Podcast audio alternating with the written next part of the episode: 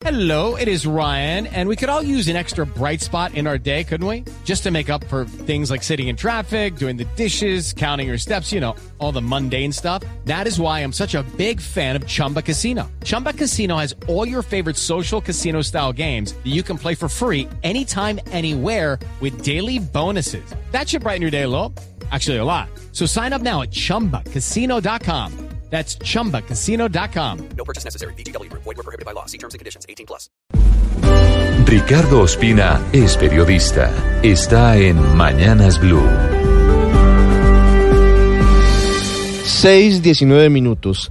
Hoy a las 2 y 30 de la tarde será la audiencia reservada en la que dos fiscales de la unidad antinarcóticos destaparán sus cartas para pedir que el ex jefe de las FARC, Seusis Pausis Hernández, alias Jesús Santrich, regrese a la cárcel por narcotráfico.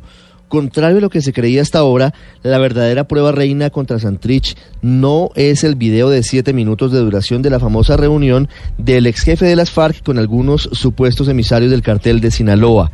El arsenal de los fiscales hoy lo encabeza una extensa y detallada declaración desde Estados Unidos de Marlon Marín, sobrino de Iván Márquez y quien llegó a un acuerdo de colaboración con la justicia norteamericana a cambio de una rebaja de penas.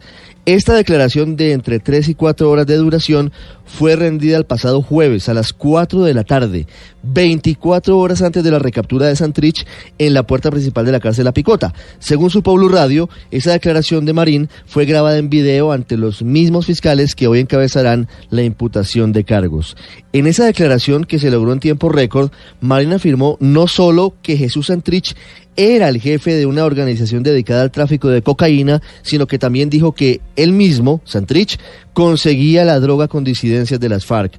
Además, Marlon Marín dijo ante los fiscales que Santrich fue la persona que les pidió que usaran lenguaje comercial al hablar del negocio de la venta de cocaína y que además podrían camuflar sus actividades con proyectos productivos de los excombatientes de las FARC.